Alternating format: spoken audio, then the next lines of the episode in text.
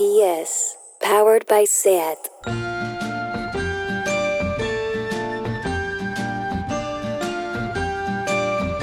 Ever since the day that you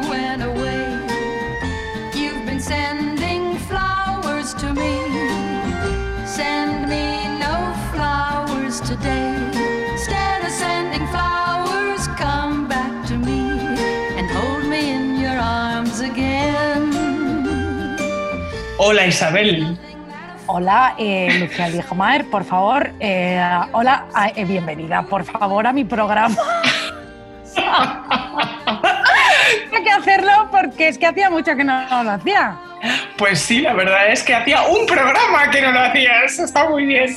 Bueno, bueno, sí, efectivamente. Bueno, bienvenidos todos a Deforme Semanalidad Total, a todos los concursantes eh, y registradores de la propia. Y, y qué pena que no estemos en Abraixadors, Ten, hija mía. eh, pero bueno, ay, es así. sí. Ay, la verdad es que da mucha pena porque además esta semana que ha sido San Jordi deberíamos estar en Abrasadors eh, con todas nuestras amigas. Un beso a todas, la verdad. Bueno, hija, pues que eh, bueno, queda muchísimo, quedan 257 años para que eso pase. Bueno, quedan dos semanas, como, como siempre, ¿no? Quedan dos semanas. Ya está. A tomar por culo. Bueno, vamos a ver. Lucía, hija. Dime. ah, vamos a ver, te voy a decir una cosa, te voy a preguntar, ¿cómo es esto, hija mía, que desde que estamos confitadas no paramos de recordar, de resucitar viejos fantasmas, de pensar en gente que ya no está, de arrepentirnos Ah. de cosas, de idealizar momentos pasados o de caer en la nostalgia más salvaje? ¿Te está pasando? Me está pasando muchísimo, muchísimo me está pasando a mí. Pero bueno, luego lo hablamos. No, claro, es que, es que menos mal, porque digo yo, digo, bueno, eh, eh, debe ser que voy a estar yo aquí, estoy loca, no. Hoy en nuestro también. pod- claro, eh, hoy en nuestro podcast, efectivamente, nuestro programa, siempre digo podcast, pero bueno, no sé si es un programa, da igual, está dedicado, por supuestísimo, al recuerdo, Lucía Ligmaer, Oh. ¿entiendes? Sí. a la memoria, en fin, el recuerdo y la memoria lo son todo, así que en realidad tenemos la excusa de hablar de lo que queramos, Lucía. Podemos hablar de, de- de un armadillo, de la sirenita o del punto de cocción del puto huevo mollet que llevo mm, desde que estoy confinada intentando hacer huevos mollet y no me salen, joder, ¿sabes lo que te digo? Que son solo cuatro minutos y retirar y los putos huevos, bueno, no me salen. Eh, pero podemos hablar de lo que queramos, eso es lo que te quiero decir. Oye, fin. ¿el huevo, ¿el huevo mollete es ese que se pone en una bolsa? No, no, ese es el. Ay, ¿cómo se llamaba ese? Joder. eh, ay, de verdad, no. nada, nada. Bueno, No, vale. ese, ese es otro huevo. Este Vale, es vale. Bueno, da igual. Esto Vale, luego sí. lo hablamos tú y yo. Luego en el- eh, yo la intimidad, eh, venga. Los, hue- los huevos. Bueno, en fin, algún día, Lucía, lo que recordaremos serán estos tiempos de confinamiento y Mm. cada una tendrá efectivamente su propio relato.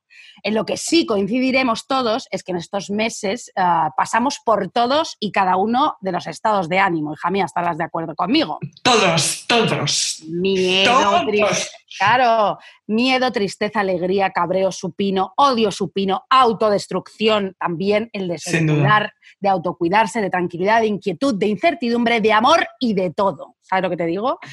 Ah, efectivamente, yo no sé tú, pero sí, pero todos y cada uno de los estados de ánimo yo los vivo intensamente. O sea, quiero decirte, si yo estoy frágil, si estoy frágil, ah, soy como un cachorrito y hablo así, como bajita y despacito. Y me hago muchísimo la víctima, Lucía. O sea,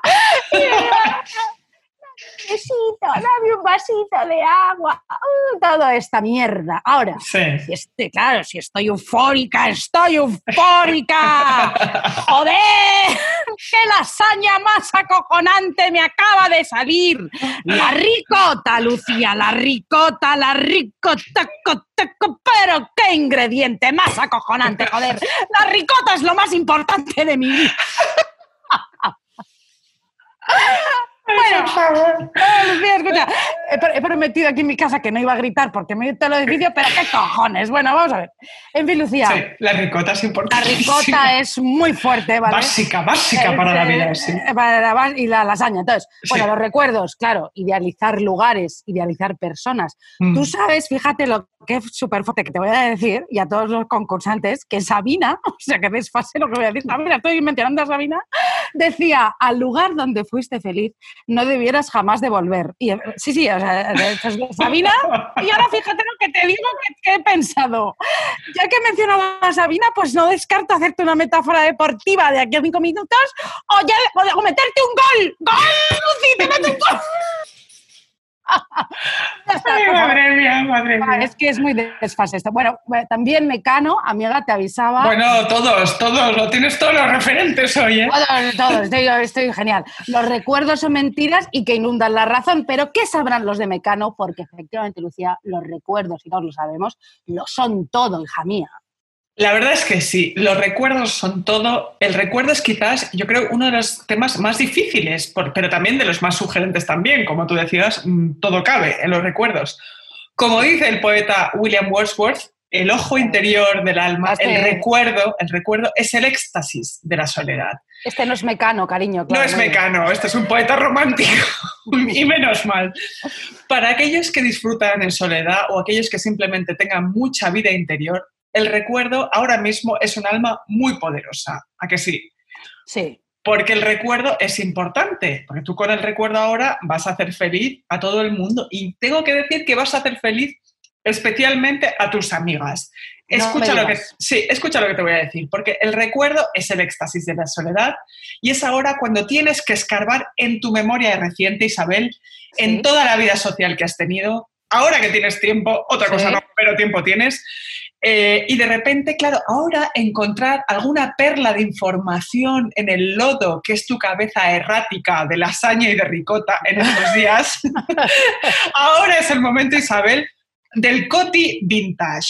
el Pas- Coti Vintage. ¿Pero el- qué es el Coti Vintage? Cuéntame. El, el coti vintage es aquel cotilleo, aquel escándalo, aquella cosa que se supone que tú no tenías que saber que te confesó una persona borracha en un bar hace seis meses y que tú, por ejemplo, olvidaste inmediatamente, ¿vale? Porque claro, en ese momento de tu vida no era suficientemente importante, porque tú tenías una vida llena de inputs, de cosas que te pasaban.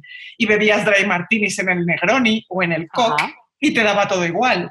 Y tú descartaste eso que no tenía que ver contigo inmediatamente, porque en ese momento te parecía que esa persona te estaba taladrando con sus problemas, que te Bueno, estaba dando, claro, la chapa impresionantemente y tú solo querías vivir tu vida, que era en ese momento lo más fascinante del mundo, claro. Mira, yo te voy a decir una cosa. En el, Dime. en el, en el COC, yo, en Sí. la fiesta de, mm, de esto del arte contemporáneo, ¿cómo se llama? Esto de arco, Arcos, sí. Eh, chica, a mí me pegaron unas chapas, te lo juro, una- unos chaperos que me iba yo fuera.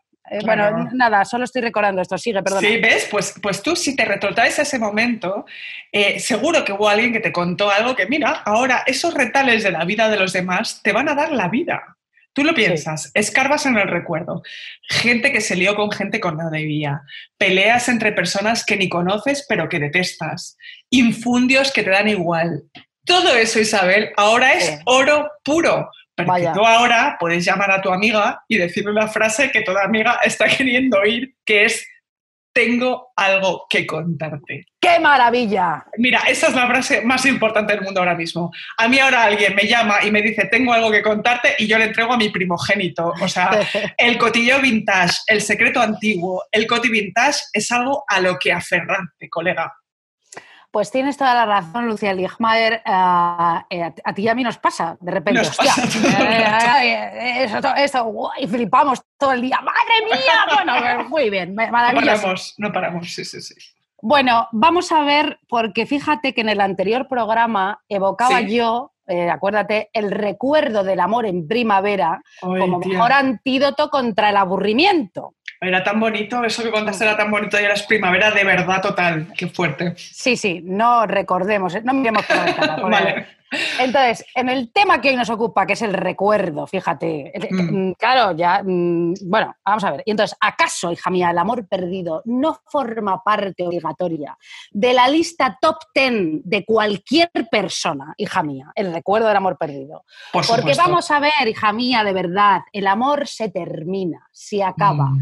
Quien diga que no miente como una burra, la falta de misterio, toda esa familiaridad, to- todos esos pedos. Bueno, los sé, qué horror, qué espanto. No, yo no quiero caer nunca en este humor, pero bueno. Pero mira, aquí estamos. que no pasa nada. Los psicólogos, Lucía, advierten que el cerebro no puede sostener eternamente ese estado de exaltación, de felicidad romántica, toda esa droga natural que es el amor. El cerebro tendrá que descansar, digo yo, Lucía y Camilla. Pero tú dirás, tú dirás. Claro, entonces, Stendhal, que no Anator- Anatorroja, decía Stendhal, el amor, cariño, es como una fiebre que llega y se va con total independencia de la voluntad. Entonces, Oh. vamos a hablar. Ajá. Efectivamente, pero claro, cuando la relación ha terminado, estás en shock, muda del asombro, reaccionas negando los hechos durante varios días o incluso semanas. No Sí. puede ser, no lo acepto, debe ser una broma pesada. Se ha terminado, pero con el tiempo la realidad se instala. Ella o él se han ido para siempre. Muchas de las rutinas diarias se han evaporado y una apenas sabe qué hacer con el vacío. A veces te quedas tiesa y paralizada, Lucía, con la boca abierta durante horas. Y claro, pareces imbécil. Y la mezcla de rabia, pánico, miedo, dudas y una pena desesperante te embargan. Los humores varían. A veces ríes exageradamente, teatralmente, para ver si así te crees la alegría fingida. Pero claro, no. Luego ya lloras mm, eructando sola y abandonada. Una decisión tomada hoy, no le llamo, se desvanece mañana. Hoy le has llamado 27 veces y le has dejado un audio WhatsApp de 36 minutos, cariño, porque está loca, joder. Total. Total, se te olvidan cosas en el taxi, dinero que acabas de sacar del cajero en el propio cajero. Algunos, huyendo del dolor, salen sin parar y beben como si se fueran a morir o se drogan. Otros hacen mucho deporte. Yo soy de las de la droga y la bebida, yo te lo digo, mm, yo ahora pues no me voy a poner a hacer abdominales porque yo no soy ninguna hija de puta, ¿sabes lo que te Estamos locos, claro que no. Por favor, otros van al terapeuta u otros simplemente se echan a la cama a llorar hasta que llega el verano y mientras se Mm. lamentan no paran de darle vueltas a la relación de un modo obsesivo, rebobinan viejos recuerdos, examinan tardes compartidas, momentos conmovedores, viajes de amor, las bromas, los silencios, los comentarios irónicos buscando hasta el infinito las claves de por qué él o ella se fueron, Lucía. Y Sí. entonces, hija mía, empieza ahí a fraguarse la versión de los hechos, tu versión. Mm. Elaboras un inicio, un desarrollo y un final de tu historia de amor. Tu historia ya queda definida, ya la puedes contar de memoria, sintetizar lo ocurrido, ya puedes empezar a olvidar. Porque ya es un recuerdo, hija mía. Y poco a poco adquieres una nueva identidad, adquieres autoestima, nuevos amigos e intereses, flexibilidad y un nuevo estilo de vida. ¿Qué te parece, Lucía Ligmaer? Mira, me parece que todo esto que tú estás narrando ha pasado totalmente todo el tiempo. Volverá a pasar. Todo eso es tremendo. Pero sigue, sigue, por favor, por favor. Qué fuerte. No, bueno. 37 minutos los audios, es que yo me acuerdo de todo. Qué horror. Bueno, ahora también te digo una cosa, hija mía, ahora ya que ya me te digo otra cosa, ya ya no le pongo literatura. Mm, por supuesto, no echas eh, todo de menos. ¿Sabes No. lo que te digo? A veces es una suerte que te hayas quitado a esta persona de encima. Yo te voy a decir por qué. Porque yo tenía un novio, Javier, hace ¿Sí? muchísimos años, qué fuerte, que tenía, yo tenía muchas historias, que tenía muchísimos amigos que eran muy pijos, fíjate, Sí. o sea, entonces esta- este, este novio tenía una amiga que era pijísima, que por más que yo le dijera, hija mía, que me llamaba Isabel, ella siempre me llamaba Marta, con todos sus coños. ¿sabes? en plan, no, no, no, no, que es Isa. Ah, sí, sí, me la sudas. Bueno, entonces ella, mm, esta tía era una tía como emprendedora, porque eso es verdad, porque como todos, hay este tipo de pijos, ¿sabes? Que emprenden como negocios de hacer cosas como con las manos, como artesanales de calidad. ¿Sabes lo, sabes lo que te digo? Sí. Que montan, sí, ellos te montan, eh, y bueno, ellos te montan No, no, es que, son, es que es muy fuerte. Todos estas, se dedican a hacer estas cosas, como artesanales. Claro. Sí, sí, entonces de repente te montan como un atelier floral y tú, ah, una floristería. No, no, joder, un atelier floral, no me jodas, Marta, ¿no? ¿qué coño dices?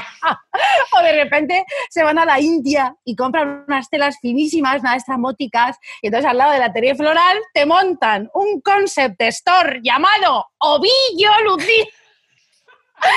Ovillo, un concept store llamado Ovillo, mira, o sea, mm, cómeme el mi ovillo. Qué horror, qué horror. Hoy estoy súper vulgar, en fin, bueno, perdón. Esta chica emprendedora, claro, Sí. no paraba, la tía. Entonces, eh, cuando no estaba en la de floria- floral o en ovillo, la tía pues se, pase- se paseaba por su tienda de quesos, porque todos tienen como una tienda como de gourmet. Y a Sí. veces, eh, claro, cuando íbamos nos quería regalar un montón de quesos. Llévate el Conté, el Mimolet, el Mogri, el San Mog de Tuguen. Y yo, claro, yo, sí, sí, yo, gracias, gracias, de nada, Marta, hija, claro. Pero claro, yo, yo le decía, oye, pero es que tú no nos puedes regalar tanto queso, hija mía, porque es que mm, el queso engorda de lo lindo. Y Mm. claro, esta tía se cogía unos cabreos de aquí te espero y decía, mira, Marta, el queso no engorda, la que engordas eres tú. Bueno, mira, chica, sí. Y, claro, y- y más vale mil pájaros cogiendo que volando y si te levantas pronto te dan un premio y todas las- Déjame en paz, hija mía. Claro que sí, claro que sí. Pues eso hay que olvidarlo. Eso, para eso no vale el recuerdo. Pero yo ahora te voy a poner una canción, porque esto es un programa de radio, eh, Sí. una canción que a mí me encanta y que me evoca buenos recuerdos, pero no porque la canción sea una época de mi vida buena, no, no, sino porque las buenas canciones tienen la capacidad de hacerte sentir que fuiste feliz incluso cuando no lo eras, porque tú proyectas, pero en el pasado, o sea, proyectas a la inversa. Eso es la nostalgia, de la que hablaremos luego. Y esta canción, que es de los Lightning Seeds, eh, que se llama Pure, es tan bonita y es sobre la felicidad que me hace inventarme un pasado lleno de luz, de color y de recuerdos falsos. Eso sí, ¡viva! Muy bien.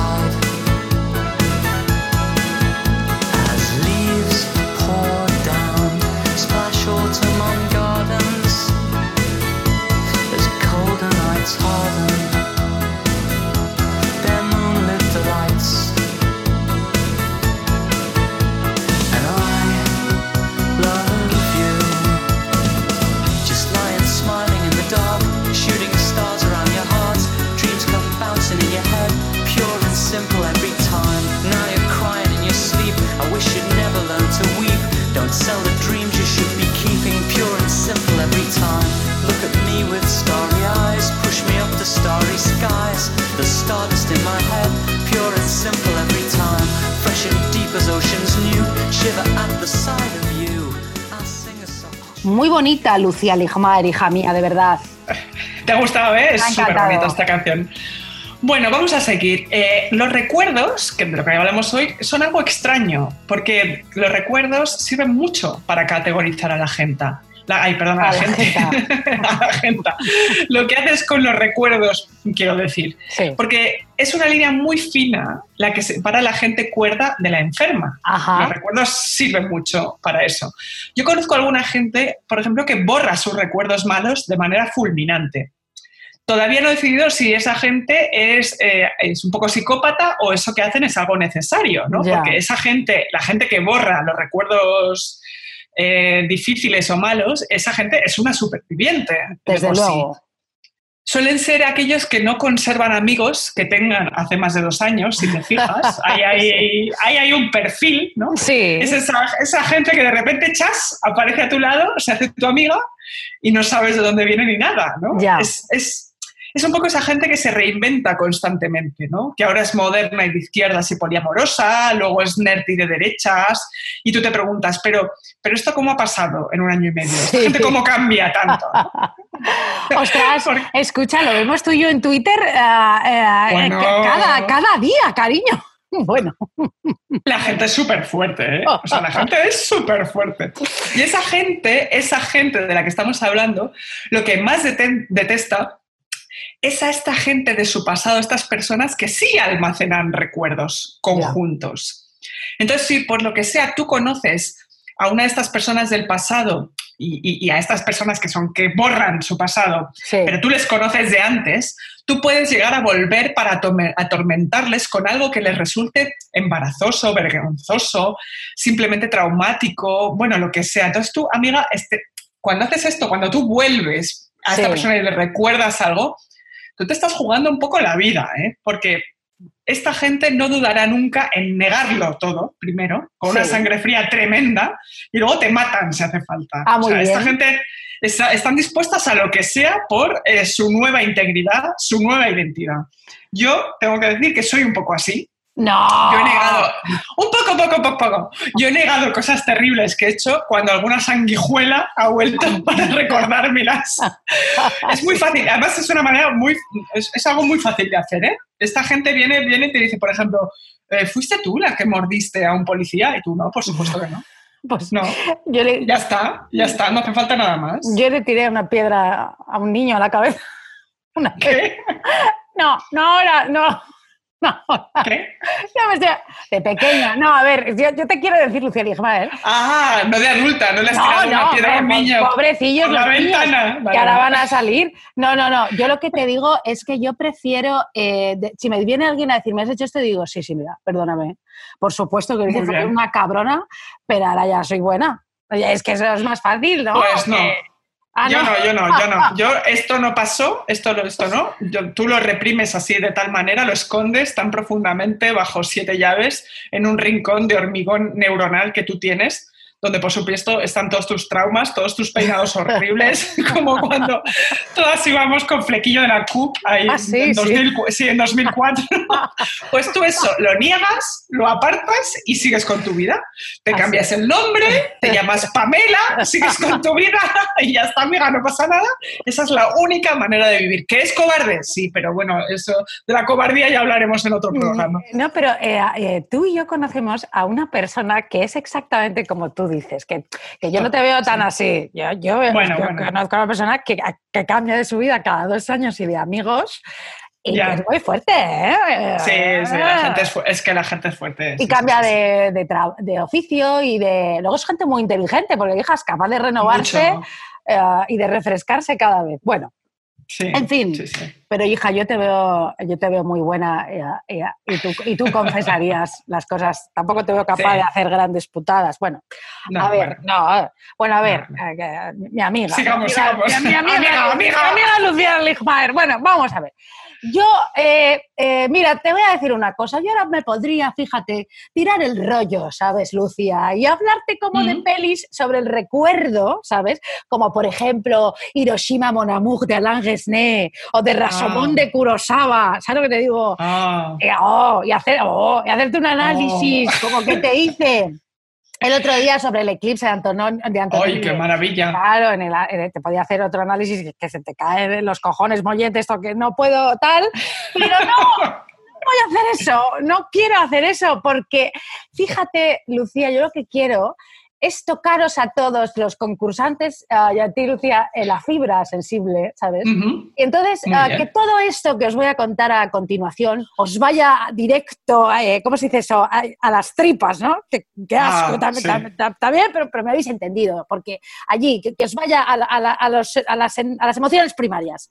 ¿Sabes, Lucía Ligmaer, cuál es la película sobre el recuerdo por excelencia? ¿Tú sabes cuál es? ¿Cuáles? ¿Cuáles? ¿Cuáles? ¿Cuáles? ¿Cuáles? Vamos a ver la película Lucía Ligmaer, que lo tiene todo para que no dejes de llorar en tres semanas o en 20 putos años, que es lo que me pasa a mí, que sigo llorando desde que la vi. Vale, ¿eh? Esta película preciosa que habla sobre la infancia, con momentos muy felices, pero sobre todo infelices, de tres hermanos que crecieron en las marismas de Carolina del Sur, cada uno soportando ya de adultos los recuerdos como pudieron.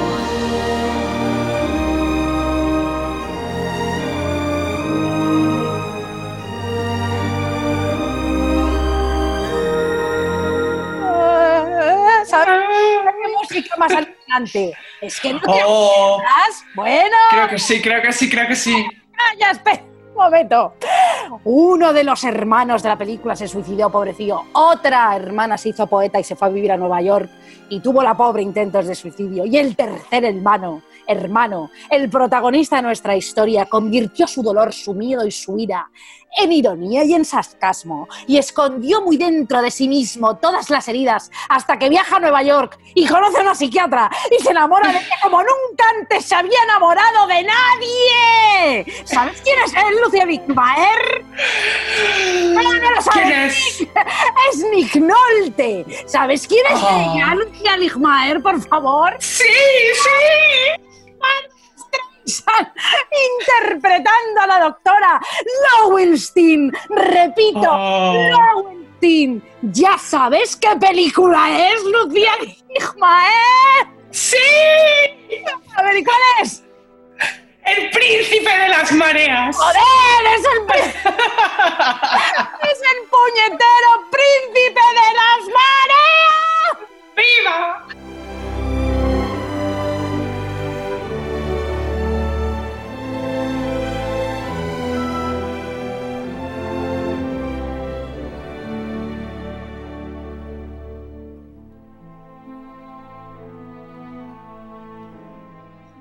Lucía Ligmaer. Oh. Madre mía, qué película de amor, qué cosa tan fuerte. Nick que se debate entre el amor de su mujer y sus hijas que están en Carolina del Sur, ahí en la playa echándole de menos y él dudando en Nueva York. Me quedo con Bárbara, vuelvo con mi familia y él hace lo que tiene que hacer y vuelve a casa y la película termina con este parlamento. Escucha y llora. Y regresé a mi hogar sureño y a mi vida sureña. Y es en presencia de mi mujer y de mis hijas cuando tomo conciencia de mi vida, de mi destino. Soy profesor, entrenador y un hombre muy querido. Y eso es más que suficiente. En Nueva York aprendí que necesitaba querer a mi madre y a mi padre con toda su defectuosa y escandalosa humanidad. Y que en las familias no hay delitos que sobrepasen el perdón. ¿Veis cómo era muy fácil? Pero es el misterio de la vida lo que ahora me intriga. Y miro hacia el norte. Y vuelvo a pensar que ojalá repartieran dos vidas a cada hombre y a cada mujer. Al final del día atravieso en coche la ciudad de Charleston. Y mientras cruzo el puente que me lleva a casa, noto que unas palabras me brotan de dentro. No puedo detenerlas, ni sé por qué las digo. Pero al llegar a lo alto del puente, esas palabras llegan a mí en un susurro. Las digo como una oración, como un lamento, como una alabanza. Digo, Lowenstein, Lowenstein. Lowenstein, Lowenstein, ¿me puedes explicar? Me muero, Lucía, te lo digo en serio. Se, Lowenstein, Lowenstein. que se joda todo el mundo porque es la película más bonita de la historia del cine y encima está dirigida por Barbara Streisand, que se joda todo el mundo también, porque vamos a ver. Tú es que no te has dado cuenta que las mujeres, ¿vale? Y los gays defendemos a Barbara. Me refiero, o sea, es que no la quiere todo el mundo. Esto es bastante chocante, ¿no crees? Esto es súper fuerte. Esto es súper fuerte. Además, esta película, que es tremenda como todas las de Bárbara, eh, porque todas son muy fuertes, Y Bárbara, hay que decir que es súper fuerte, porque en El Príncipe de las Mareas, como ella, ella es la directora y ella es la guionista, ella le hace decir a Nick Nolte, que esto lo calculó alguien como 72 veces, le hace decir que ella es guapísima. ¡Qué guapa eres, Lowenstein! ¡Qué guapa eres! Lo pasa diciendo toda la película, que es muy fuerte, te lo digo, ¿eh? Y tú tenías una teoría esto. ¿Te acuerdas que lo dijiste en el informe semanal del teatro? Mm, Dila tú. No. Sí, No, me, no me sí. acuerdo. Sí, que ella, de- eh, tú decías que ella, el- mm, ella se decía a sí misma en las pelis lo guapa que era, ¿sabes? Sí. Y entonces se abrió un debate, Ah, en la claro, vida- sí, sí, sí. eso, sí, cuéntalo sí, sí. tú, sobre si ella era guapa o no, que nosotras nunca, nadie había nunca pensado, ¿no? Si era guapa o no, pero ella Claro. ese debate, ¿no? Ella pone, pone sobre la mesa algo que, que- que nadie se había planteado, o sea, que realmente to- todo el rato diciendo que, claro, porque yo es que soy guapa, porque yo no soy fea, yo no soy fea, yo no soy fea, nadie se había planteado que fueras feo, no, cariño, no pasa nada, pero bueno, Bárbara mm, lo puede todo, ella es maravillosa. Efectivamente, mira, te voy a decir una cosa, ahora todo el mundo que está con la serie esta de Unorthodox, sabes que por cierto está bien, es la serie de Netflix, no está mal, Sí. pero nadie se acuerda mm, de que Barbara hizo Gentle, ¿te acuerdas de Gentle? Que se Papa, can you disfrazaba... hear me? Claro, Papa. papá, claro, ella se Papa, disfrazaba, can you hear me? ella se disfraza de señor judío ortodoxo y en medio de todo el despiporre del- de la película se pone a cantar efectivamente Papa, can you hear me? Y te voy a decir una cosa, en Unorthodox, esta detox, con cojones, se pone, esta chica, ella no se pone a cantar en medio de Berlín, No. Papa, can you hear me? Ba- Bárbara No, sí, no. o sea que... Bárbara, sí, Bárbara. Bárbara sí, yo, que, que vean Gentle, mejor. Gente, hombre, una maravilla, porque Bárbara es muy de pelis nostálgicas, ¿verdad? Sí. Tal como éramos, qué maravilla, ellos se quieren, pero no pueden estar juntos tampoco. Ella es muy de nostalgia. Eh, yo sufro de nostalgia, como Bárbara, soy una Ah, persona tremendamente, sí, muy nostálgica. Lo cual no quiere decir que yo sea una buena persona, entiéndeme, porque la Ajá. gente nostálgica es aquella que narra su propio recuerdo.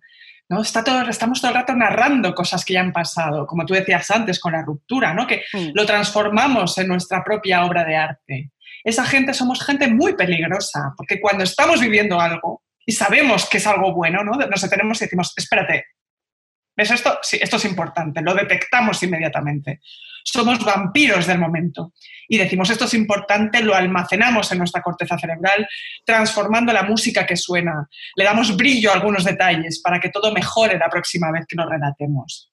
Porque como decía Nora Ephron, que, de quien ya hemos hablado, si lo cuento yo, si, si yo lo cuento, yo controlo la historia, ¿sabes? Si yo lo cuento, yo gano. Esos somos los nostálgicos, somos unos controladores. Pues fíjate. muy bien, hija mía, de puta madre. sí. Sí, somos así. De todos los actos nostálgicos, el único que realmente yo salvo, porque a mí me puede, me pone increíblemente sensible y me lleva a algún lugar en el que yo, como tú con eh, El Príncipe de las Mareas, Sí. lloraría eternamente durante días o semanas, es aquel en el que los grupos de amigos se reencuentran, Ajá. ¿sabes? Y con el paso del tiempo todo ha cambiado. Y nada es igual. A mí estas pelis o estos libros que van de esto me vuelven loca. Sí. O sea, tú a mí me pones una peli grupal de esas y a mí me tienes para el resto de tu vida. De estas, por ejemplo, hay una muy chula que se llama San Elmo Punto de Encuentro, una cosa súper fuerte de Joel Schumacher, que es un pasticho entero donde hay drogas, sexo, rock and roll con Demi Moore y Emilio Estevez. Eh, creo que está Rob Lowe también. Ah, Vamos, una cosa impresionante. Pero la que más, la que más, la que más de todas es Reencuentro de Lawrence. Kasdan. ¡Ay, qué maravilla de película! Esta Sí. película que es ¿no? con el mejor reparto coral de los años 80, que están Kevin Klein, está Glenn Close, está William Hart, está Jeff Goldblum, están todos guapos y listos y son todos amigos y son parejas de la universidad que se juntan para un funeral. Sí. Esto es, los amigos de Peter es un remake de esta, vamos.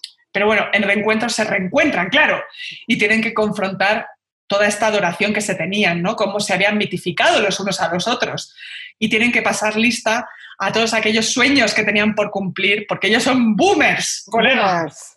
Ellos son de la generación del baby boom y tenían ideales y ahora tienen dinero, tenían amores y ahora tienen parejas y tedio conyugal. Tenían todo por delante y ahora son simplemente gente a la que la vida les está pasando por encima. Ok, boomer, esta es tu vida, este no era tu plan, pero esto es lo que tienes. No eres mejor que los demás, no eres especial, tienes que lidiar con todo esto.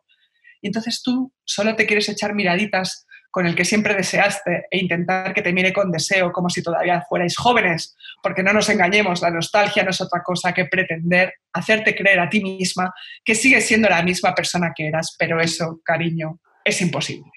Efectivamente, y como es imposible, pues yo te voy a poner una canción ahora que se llama, Muy bien. mm, claro, Big Town Girl de Cameron Avery, que te va a encantar. ¡Hala!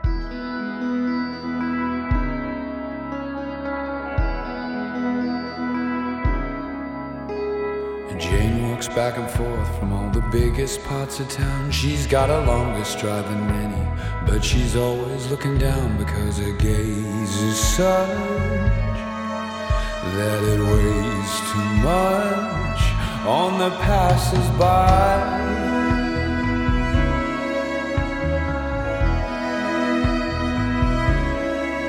She likes him tall mad, with at least half a brain and a barren chat. Keeps him coming back again, but a long stride and a leopard hide is all I ever see.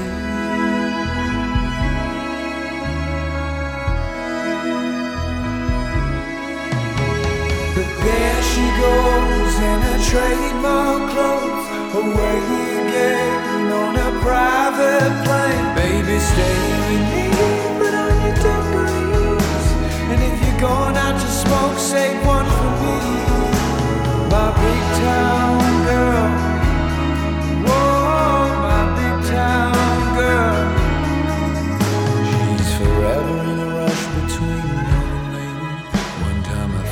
Tried it on, but you know she's a lady. Oh, she's got her way and thinks I'm okay to be her pal.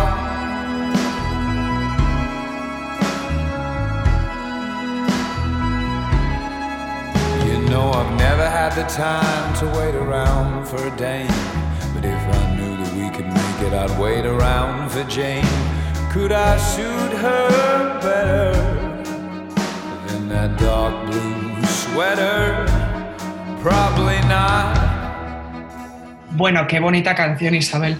Bueno, ya lo sé, la verdad que, a que, te, que te voy a decir, Eh, hago una selección gourmet, efectivamente, para todos nuestros oyentes y para ti, hija mí. ¿Qué nos queda si no es la música? Porque vamos, Ay. esto es insoportable, yo también te lo digo, ¿eh? Bueno, bueno, vamos a ver. No, es que es verdad. eh, Es verdad, es verdad. Ya. Una intenta animarse y, eh, bueno, en fin. Mi molet, mi molet. Mi molet, huevo, molet. Bueno, Lucía, ah, te voy a decir una cosa. A mí mm, voy a recomendarte a ti, coged papel y boli si, si queréis, si no, pues no. Ah, no, no, además, bueno, no, no hace falta papel y boli porque esto es, esto es un documental que te voy a recomendar. Eh, es un documental maravilloso que efectivamente evoca la nostalgia y el recuerdo de una buenísima etapa de diversión y de placer y de Oh. gozar y de gozar. Y eso, querida, es digno de celebrar y mencionar y recomendar. Porque para mí, tú ya bien lo sabes, lo más importante en esta vida es disfrutar, Lucía. O sea, yo soy una gozona, yo soy gozona. O sea, a mí me encanta, ¿no? Y, y- además me gusta mucho ver a la gente también disfrutar. Me encanta salir, me encanta, bueno, todo esto. ¿Tú eres eh, gozona? Eh, Me encanta la palabra gozona, disfrutona, sí, mucho, mucho, Sí. me encanta. Sí, sí, sí, gozona. sí, burra, sí. bu- bu- burra gozona, eso, eso da igual. Bueno, vamos a ver.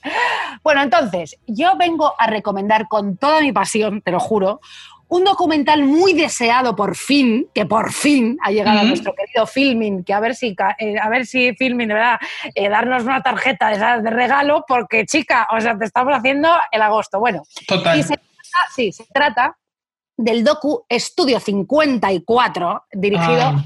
por Matt Tyrnauer, que por supuesto, por supuesto, versa sobre esa discoteca, ese monumento al hedonismo y a la diversión y a la libertad y también al esnovismo, ¿por qué no? Porque tú cuando ves el documental te das cuenta que a ese club solo podrías entrar si molabas, hija mía, Claro. pero bueno, no importa. Ese club mítico de música disco, esa discoteca, pretiempos del SIDA, Ujú. epílogo de la revolución sexual, porque con, con la- mm, cuando ya cerraron esa discoteca, mm, bueno, no, no fue por esto, esto que frivolidad, porque ya empezó el SIDA todo esto, pero bueno, fue, eh, marcó un fin de los tiempos, eh, porque además ya después de, de aquella época llegó el horror, eh, la muerte y una etapa de puritarismo importantísimo en Estados Unidos. Bueno, Claro. pues aquel, aquel fue un lugar de culto en los años 70, hija mía. Todos los famosos guays se mezclaban allí con gente anónima. Tienes todas esas fotos con Liz Taylor, Mick Jagger, eh, Mick Jagger, Liza Minnelli, Oh. Andy Warhol. Además era un lugar allí eh, pues de diversidad absoluta, era un club donde lesbianas, gays, trans, heteros se juntaban, se aceptaban, se respetaban, se restregaban, o sea, Qué todos maravilla. bail- era maravilloso. Restregarse, qué maravilla. No, bueno, hija, claro, ahora no nos no, no a las 5 metros, bueno. Entonces, bueno, claro, todos bailando al unísono aquella música disco, la música disco que la bailaban contorsionándose el cuerpo de puro gozo, efectivamente. Esa música celestial con esas armonías, ¿no? Y esos arreglos que no podías parar de bailar y que cada vez que movías la cadera te salía purpurina, hija mía. Es que qué maravilla, te lo digo en serio. La música disco que representaba además precisamente en aquellos años 70, pues tú sabes, la libertad sexual, la diversidad que decía antes.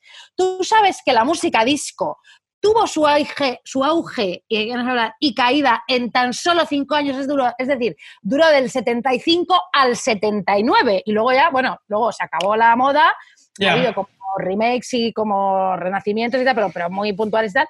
Y tú sabes, fíjate, que luego los rockeros plastas y heteruzos y homófobos y machistas parodiarían y atacarían la música disco en los 80. Claro, ellos equivocadísimos, como siempre, ¿sabes? Bueno, es que los prejuiciosos son lo peor. O sea, Eh, y- bueno, eh, esos músicos de entonces que podrían ser eh, nuestros cómicos españoles de ahora. Bueno, de- en, fin. bueno. totalmente, totalmente, Sí. tienes toda la razón. En fin, bueno, este club que es una leyenda lo cambió todo y solo duró 33 meses, o sea, luego ya chaparon. Entonces en el docu pues te cuenta mm, cómo los dueños, eh, que se llamaban Ian Schrager y Steve Rubel, consiguieron el éxito absoluto con Estudio 54, se lo pasaron bomba, eh, bueno, allí todas las noches bebían con los famosos, se lo pasaban fenomenal, pero debido a su juventud y sus ansias de pasarlo bien, de vivir con bien de pasta, todo esto, lo que viene siendo, mm, pues hija, todas estas gestiones de burocracia, de abrir una discoteca, la licencia de alcohol, los permisos de obras en el garito, todo esto, no lo gestionaron bien y la cagaron. Pero es que, bueno, además de todo esto, mm, que no Sí. es de pavo, estas personas evadieron impuestos a tutiplén, Ah, ¿eh? mira, ideal. te marcaron, sí, un fraude fiscal importantísimo, les pillaron y les metieron en la cárcel. Bueno, la verdad es que el documental es genial porque te cuenta todo esto. Sí, Maravilloso, te acabo de hacer un spoiler, como la copa de un pino, pero bueno, chicos. no pasa nada. Eran los setenta y tantos, si no te has entrado en la historia, pues... pues Pues ya no hay spoilers, ya no hay spoilers, No, claro. ya lo no pasa nada más. Además, que esto es una anécdota, es, es fenomenal. Eh, bueno, ellos te cuentan la historia de ellos, de auge y caída. Ellos además te caen fenomenal y entiendes un poco. Es que fíjate que se dejaron llevar por las circunstancias, hay que esta circunstancia, y por la y por la magia de todo lo que arrastró aquel lugar y te das cuenta, Lucía, de que Sí. un momento concreto en la historia, que esto es muy importante y significa mucho, en lo que la gente, o sea, ese momento concreto de la historia en la que la gente se lo pasó bomba, Claro, yo, claro, romantizo e idealizo todo aquello, claro. mucho muchísimo, o sea, lo, lo idealizo como si lo hubiera vivido yo, aunque no haya sido así, y yo esa española y todo aquello me pille lejísimos y tenga que conformarme con ir a la sol cuando pinche el cuerpo del disco, que me encanta, y que allí no sé si habrá famosas en el cuerpo del disco, que bueno, sí, pero claro, ya quisieran, ya quisieran, me dan igual, porque ya quisieran ser Laisa Minelli, hija mía, pues, eh, no, pues bueno, en fin, de verdad, vedlo, lo pasaréis fenomenal y, y- y va, es genial, me encanta, me encanta. el- Mira, qué, mar- qué maravilla. Ahora que dices Liza Minnelli, eh, si quieres te cuento un coti vintage de Estudio Bueno, 54 hombre, por y supuesto. Liza Minnelli, porque resulta que, claro, Liza Minnelli, que es fuertísima, ella iba a Estudio 54, iba todas las noches, todas las noches de la semana, y ella estaba casada, eh, pero ella iba a, a Estudio 54 a liarse con el bailarín, con Baryshnikov.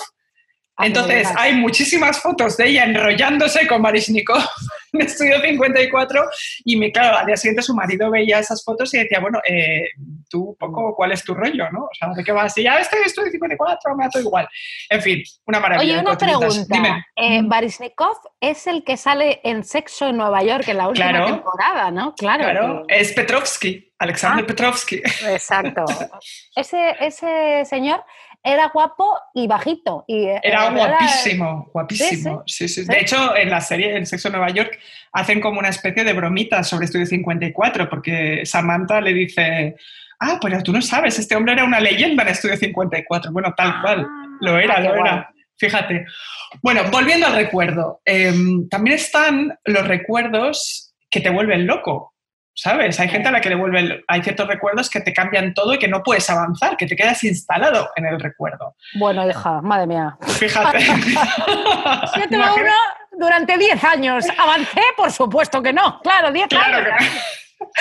Claro, el recuerdo en ese sentido eh, puede ser un motor muy importante en la literatura y en el arte, porque te permite hacer digresiones, no dejar ahí a tus personajes enganchados pues de por vida en un recuerdo, claro.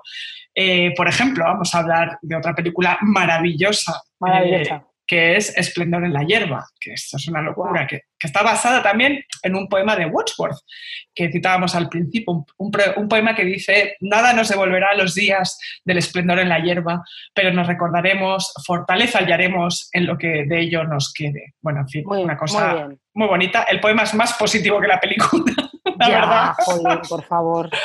porque esa película es intensísima, qué barbaridad.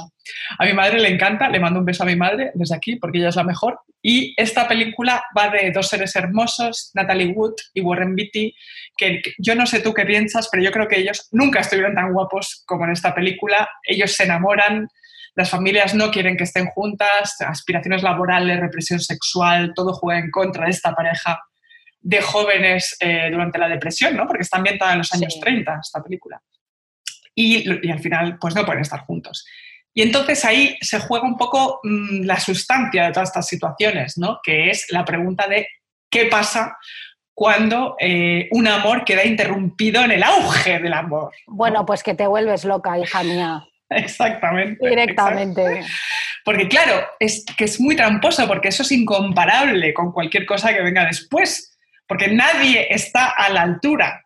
Efectivamente. Quien se encuentre en ese fuego cruzado ¿no? de dos personas que han mitificado su amor de juventud, bueno, lo tienen todo perdido. O sea, quien se encuentra ahí en medio, nada, no tiene todo perdido. Porque la fantasía siempre es mucho más fuerte. Tú no puedes competir con eso, porque eso se ha quedado congelado en el tiempo, no se ha desarrollado. Cada uno se ha montado su propia historia en la cabeza sobre lo que podría haber sido y no fue.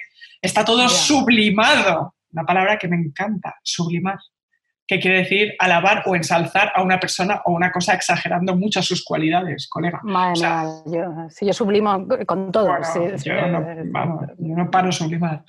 Ellos se han inventado el uno al otro. Es una cosa, claro, es muy literaria, porque esto también pasa eh, en, en una de las obras literarias ¿no? eh, estadounidenses por excelencia, que es el Gran Gatsby. Jay Gatsby también, que es la historia de un tío pobre que se enamora de una mosquita muerta rica, ¿no? Sí, se pasa, ¿cuántos años se pasa Jay Gatsby ahí a- escalando, haciéndose rico como gángster para volver a impresionar a su amor de juventud? O sea, él vive de los recuerdos, él sublima sin parar. Una locura. Eh, a, a mí el Gran Gatsby, tengo que decirte eh, que me lo leí eh, hace muchos años, no me gusta. ¿No te gusta el Gran. Gatsby? Hombre, es, que es muy dura. No, pero no, no sé por qué. No. Y luego las pelis, la de, tanto la de Robert Redford como la de Leonardo DiCaprio, eh, no me gustan, no me gustan, no me gustan, Lucía, no sé. A mí, a mí me pasa que es que la de Robert Redford y tal, eh, y Mia Farrow me parece tan setentera como que no logro entrar, ¿sabes? Aunque vaya de que no. Y luego la, la otra, la de Leonardo DiCaprio, me parece un pastiche sin sentido. o sea, me parece, me parece un pastichón, vamos. Pero, mm, ¿cómo que no entras en la peli de los 70? Pero son las, es las, las mejores pelis de... de- de- de- de- No, no, es que, No, sí. está súper mal contada. Es que no, no- total, total, está muy mal contada. Es que como porque todo está basado en digresiones que tú no Ah, entiendes. sí, Entonces, claro, no, no lo pillas. Muy bien, hija mía, pues ala. Mira, eh, te voy a poner la canción de Young Hearts, Run Free, de Oh. Candy Staton, eh, evocando precisamente el estudio 54. Estaba buscando canciones disco y claro, mm, digo, va, ¿qué pongo? ¿Lo típico? ¿No lo típico? Al final he tirado efectivamente por lo típico, pero es que esta canción es lo más de lo más. Así que, ala, adelante.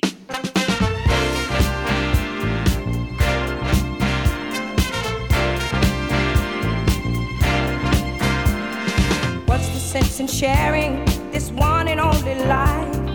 Ending up just another lost and lonely wife. You count up the years, and they will be filled with tears. Love only breaks up to start over again. You'll get the babies, but you won't have your man.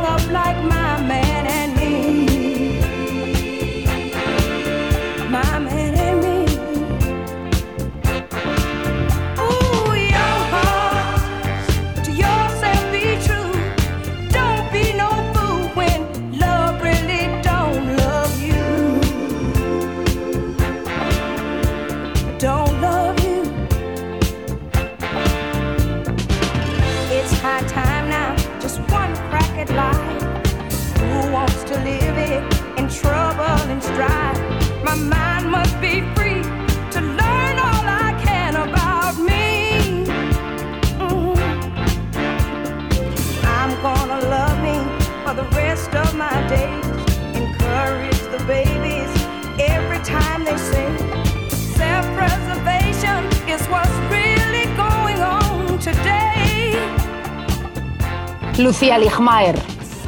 Isabel Calderón. Eh, hoy estamos muy de recomendar eh, eh, documentales y películas y, y todo esto. Claro. Y hoy no es un, hoy no es un podcast, hoy, hoy no es un programa de odio, la verdad que menos mal, hija mía, porque es que. No. No, hay es que no puede ser, hay, hay que, que descansar un poco. Hay que descansar, hija mía. Porque claro, también, también te digo una cosa, eh, a medida que más vamos viviendo, eh, claro, mm, los recuerdos mm, y las cosas vividas también te hace pues que te estás convirtiendo, hija mía, en una arpía alucinante porque es que vivir es muy duro, vivir, claro. entonces- Es muy complicado, pero bueno, mira, yo creo que tiene mérito con el lío que hay ahora eh, no estar haciendo podcast de odio sin parar, la verdad. Está Bueno. bien, está bien. Vamos a ver el, el siguiente, si también. Cómo es, sale. es como de culturita, como ahora, culturita. Bueno, vamos a ver. Vamos a ver, hija mía. Antes estabas hablando del Gran Gatsby.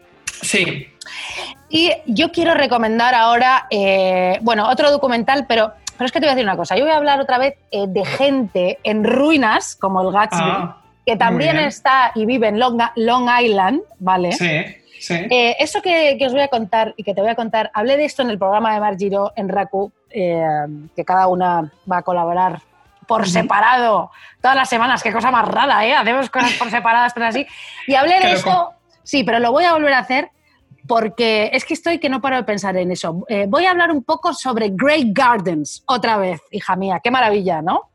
Hombre, maravilloso, maravilloso. Y es que, ¿sabes qué pasa? Que hay otro documental en Filmi sobre Grey Gardens, que no es Grey Gardens, se llama Recordando Grey Gardens, me parece, Sí, o Recordar Grey Gardens, no me acuerdo, que tiene contenido inédito, ¿vale? maravilloso. Entonces, bueno, eh, por si alguien no sabe de lo que estoy hablando, de Great Gardens, eh, y de esto que estoy diciendo del segundo documentalito, voy a contar un poco la historia, un poco desde el principio, porque es una historia bastante guay. Dale. Vamos a ver. Mira, resulta que Lee Ratzwill, que es la hermana, eh, la hermana guay un poco de Jackie Kennedy, Jackie Onassis, ¿vale? Sí. Que es una señora elegantísima y estilosísima, por favor, buscadla en Google porque de verdad que, que es bastante... Guapísima. Me gusta guapísima. y, y muy maja. Fíjate, bueno, le voy a dar una pija y tal, pero bueno, no sé, bueno, me cae bien. Entonces, ella, eh, Jackie no me cae bien, tengo que decirlo, lo siento No. mucho, ¿ves? Eh, no, Jackie no, No, me cae bien, pero, pero Lee sí. Además me Muy mola bien. el nombre, me- gustaría Lee. a mí llamarme Lee. Hola, Lee. Bueno, da igual. Bueno, sí, decidió ella que como estaba forrada de pasta, porque esta familia de los Bouvier era una grande de la, de la alta sociedad estadounidense, y claro, ella tenía muchísimos artistas, pues ella misma iba a financiar un documental sobre los Hamptons. Los Hamptons Muy de, era- muy de pija, ¿no? Hacer esto. Claro, Así, claro. ¿no? Eh, Los Hamptons son estas casas alucinantes en las afueras de Nueva York que tardas tres horas en ir, que hay unos casos Sí. alucinantes y como unas playas y tal. Y bueno, bueno, total. Que Lee, Lee Ratzwill, hermana de Jackie, contrató a dos señores que hacían documentales y ese mismo verano, en 1972, perdón, ojo que aquí empieza la mandanga, ¿vale? Le dice Lee, hermana de Jackie, a los señores que grababan el docu, oye, vámonos a los Hamptons, que tengo ahí una tía rica, muy excéntrica, y a una prima que está como un silbo, un poco loqui, que vive, un silbo, que vive en una casa preciosa antigua de mi familia, enorme y lujosa, y vamos allí, les preguntamos cosas allí de los Hamptons y grabáis la casa y tal, y que ellas cuenten sus movidas. Entonces, bueno, se van allí los dos documentalistas, eh, Lee, y además se van con un grupo de amigos, todos súper famosos, se van con Truman Capote, Andy Warhol, la mujer de Mick Jagger y tal, todo alucinante. Bueno. Total, que llegan a la casa de la tía y de la prima, que las dos, eh, los que hayan visto Grey Gardens lo sabrán, y si no, bueno, a lo mejor no se acuerdan, pero se llaman Edith, las dos, Little Edith y Big Edith, Ujú. Bouvier, bueno, eh, dato que doy, y de repente, hija mía, entran en aquella casa y se encuentran una casa totalmente abandonada, un jardín lleno de matorrales que se te cae un guante y no lo vuelves a ver en tu vida, el tejado medio derruido, un olor a gato insoportable, un lugar que huele a moho, a, a moho no, a moho, a moho, que huele a moho, Amor. a moho, que huele a moho. Bueno, muebles destruidos, habitaciones llenas de manchas de humedad, de muebles tapados con sábanas, tierra en lugar de suelo y empiezan a salir allí gatos y gatos y a ver cacas de gatos por todas partes, un desastre, un olor insoportable, nivel de repente mirar una pared y encontrarte a dos mapaches mirándote fijamente a través de unas vigas, o sea, esa era, no es verdad, vivían con mapaches, eran sus amigos y, y todo, bueno, platos sucios, una cocina inenarrable, en fin, dos guarras increíbles, un infierno, o sea, una cosa, un síndrome de Diógenes de flipar, dos piradas. Pobres. Sí. Efectivamente, allí eh, ellas vivían así y se encontraron, claro, Lee y sus amigos, los documentalistas, estas dos señoras, la hija de 56 años, Little Edith, Little, Little Edith, calva, con un pañuelo en la cabeza, todos recordaréis, ¿no? Y vestida siempre bastante guay, ¿sabes? Sí. Que luego hay muchos diseñadores que han, que han copiado mm, el estilo de todo esto, han salido colecciones y todo esto que me contó mi Margiro el otro día. Y la Claro, porque iban como, como con eh, abrigos de pieles, ¿no? Y, y turbantes o algo así. turbante. No, ella, ella Claro. siempre llevaba el pañuelo a cabeza porque estaba calva y se ponía Claro. como de faldas, pañuelos que le sobraban, bueno, se maquillaba. Ah, qué maravilla. No, bueno. Y luego la madre, una señora eh, eh, mayor, bueno, pues con el pelo largo, canoso y así, pues también muy estrafalaria. Bueno, total. Que claro, Lee, la hermana de Jackie, que pensaba que iba a ver a su tía excéntrica y a la prima guachi Loki, se encuentra con este percal y flipa.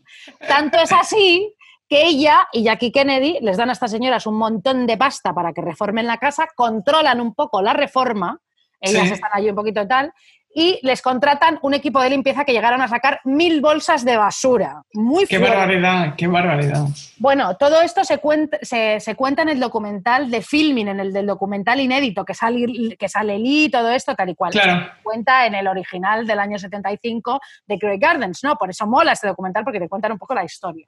Claro. Bueno, las hermanas Kennedy, bueno, no- Kennedy, Jackie y su hermana, les ayudaron, mm, bueno, también primero porque es su familia y segundo para evitar el escándalo de que las autoridades desaloja- desalojasen a estas dos mujeres de buenísima familia y en ese Sí. momento emparentadas con Onassis, porque en ese momento era Jackie Onassis y no Kennedy, y Ujú. claro, bueno, salvan a estas dos mujeres de vivir en condiciones de indigencia y tal y cual. Pero les arreglan la casa y tal y cual y después se vuelven a desentender totalmente de ellas. Bueno, es que tengo que decirte que tanto Jackie como Lee eran bastantes malas personas, ¿eh?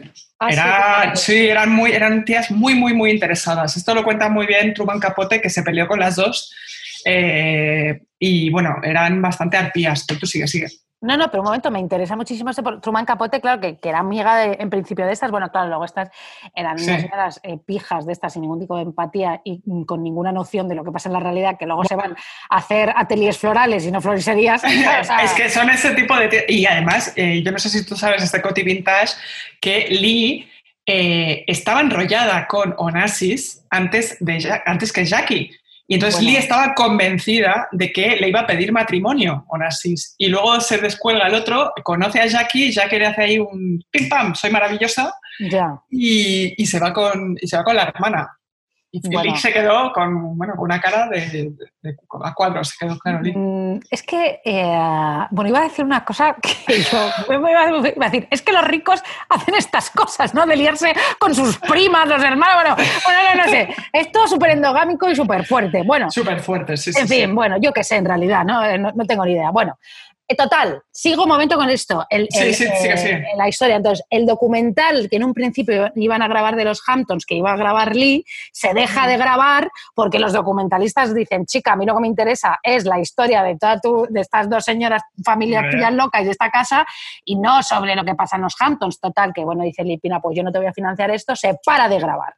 Pero claro, los documentalistas, que eran hermanos, los hermanos Mails, que por cierto... Maisels, que era una maravilla. Ah, que- me- claro, Mails, tú fíjate qué cateta, Mails, claro. No, pero solo lo sé porque como yo le hice de traductora al- a uno de ellos, que era una maravilla, el Albert Maisels, era una y me tuve que aprender su nombre, claro.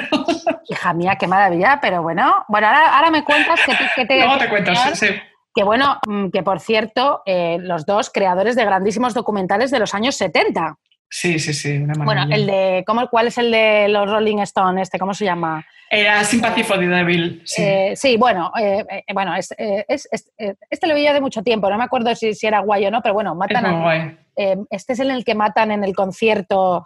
Exactamente. su- sí, vale. En Altamont, sí, sí, sí. Qué fuerte. Bueno, otro día fuerte. contamos. Sigue, sigue. Bueno, sí, otro día total, contamos. total, sí, que los, los hermanos Maisels, ¿vale? Dicen, bueno, vamos a perder, eh, no, tenemos que volver a esa casa. Entonces, dos años después, vuelven solos y graban Grey Gardens, claro, con estas señoras eh, locas divinamente que volvían a vivir en la mierda. Pero Otra no- vez. Sí, lo que pasa que no tanto en la mierda como en, eh, como en el que sale en el, en el de este de filming, que es la No. primera vez que van a verla. La casa ya está reformada en Grey Gardens. Lo que, Claro. sí que, lo que sí que ves es que viven otra vez con el síndrome de Diógenes y todo, y todo como súper, como cochinas, eso sí, pero Claro. bueno, men- menos mal que, que la otra. Bueno, total. Hacen Grey Gardens, ¿vale?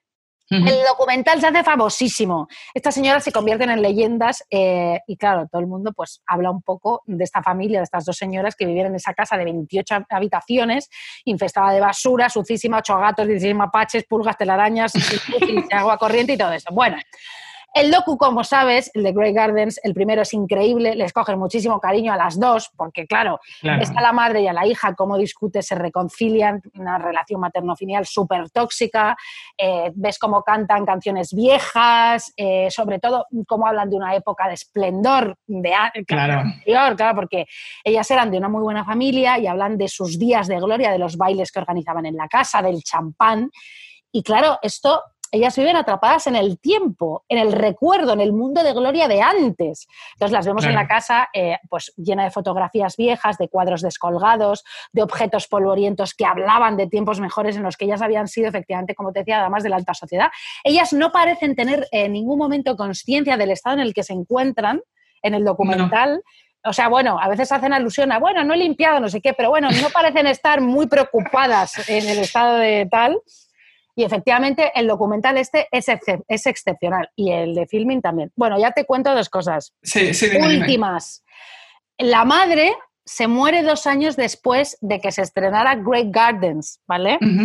Y la hija eh, vive en la casa dos años más sola, luego la vende con la condición de que, de que, no, la, de que no la tiren, de que la casa continúe ¿no? Eh, eh, existiendo, e inicia una mini carrera de cantante de cabaret, ¿eh? No, que no va, por supuesto, a ninguna parte, y termina muriendo Little Edith Bouvier en el 2002 a los 84 años en Miami y esta vez sin ningún gato. Es que, o sea, ¿me puedes explicar esta historia americana, estadounidense?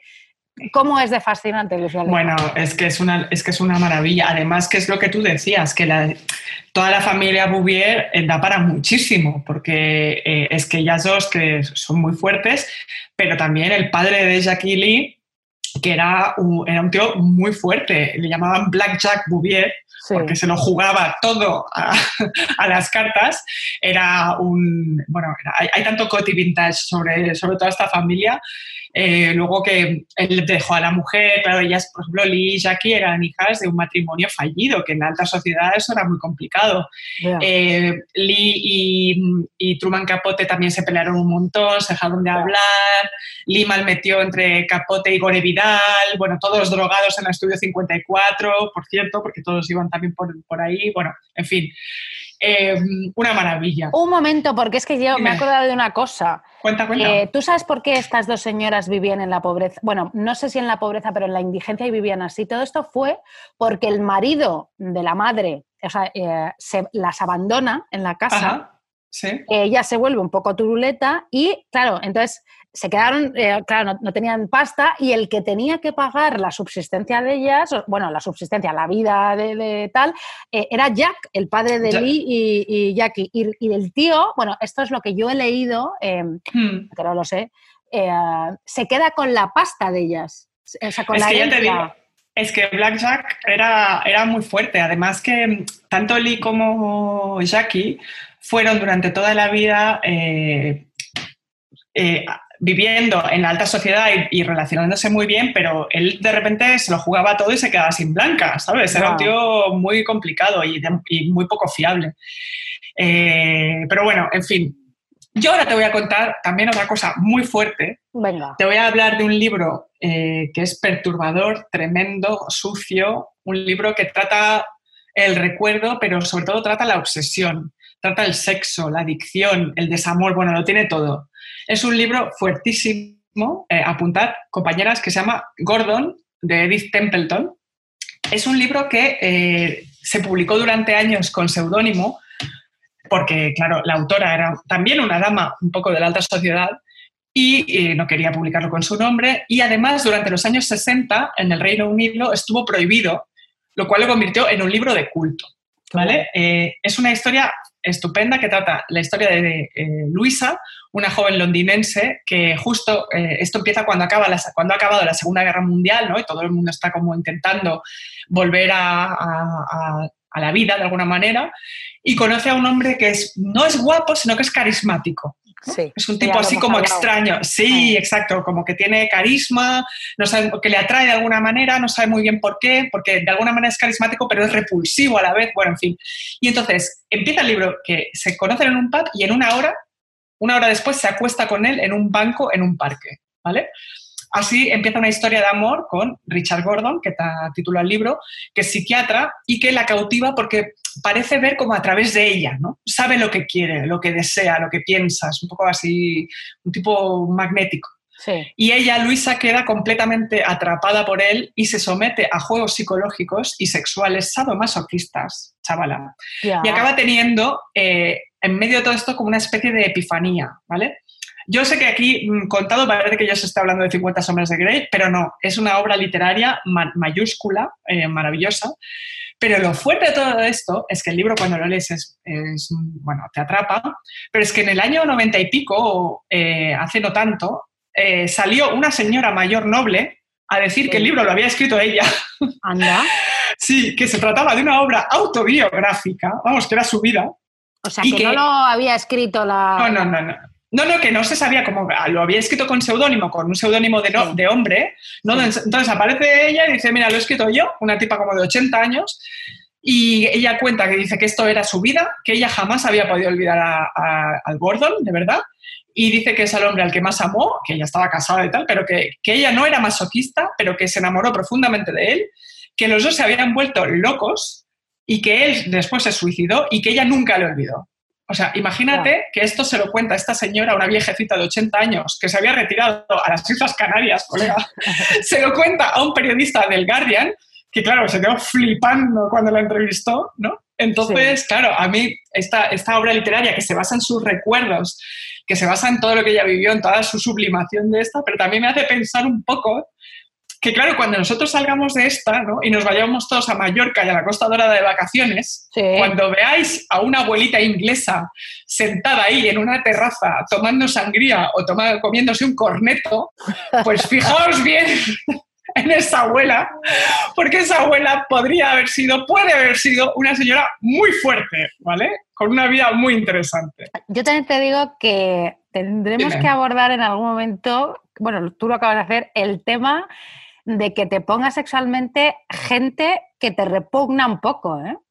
Que su Esto- manera de ser, te- que, que, que, que no, que una persona que te da morbo porque es que no puedes soportarla. Esto es un temón, querida. Esto es, un- esto es un temón, yo creo que hay que apuntarlo para, para tratarlo, porque sí que es verdad, sí que es, Hombre, es muy fuerte. A es mí, muy me ha, fuerte. a mí me ha pasado, ¿eh? Hombre, y a, mí, a mí también.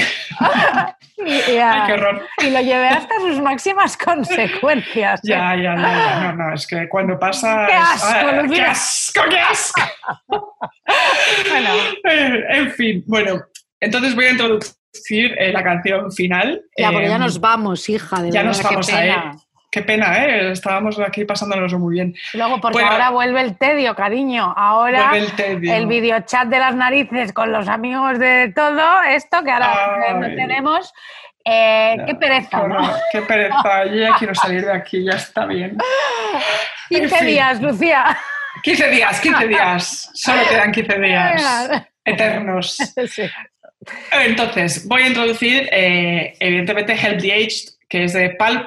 Evidentemente, donde- evidentemente, por supuesto. No, porque como no se me ocurría otra canción que pudiera ir sobre la tercera edad, que nos pudiera, pues, bueno, parecer un poco divertida o interesante, eh, cañera para el final. Entonces aquí Jarvis Cocker te dice que ayudes a los ancianos Ajá. porque un día fueron exactamente como tú, bebían, se enrollaban con gente y esnifaban pegamento. Así es la vida, ayuda a tus mayores. Drinking, smoking, sex and sniffing glue.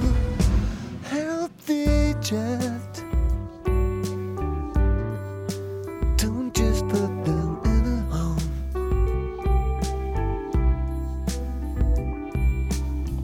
Can't have much fun